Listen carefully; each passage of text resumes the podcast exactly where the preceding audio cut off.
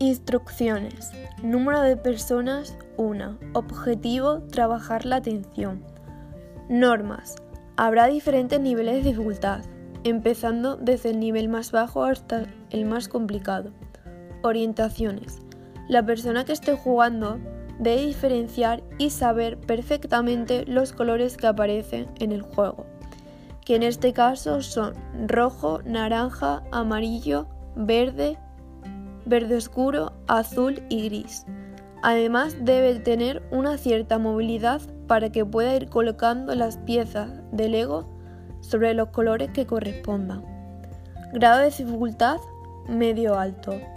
¿Cómo se juega? La persona tendrá la plantilla sin colores y al lado las piezas de Lego. Elegirá una plantilla de las 20 que hay y según el grado de dificultad que quiera.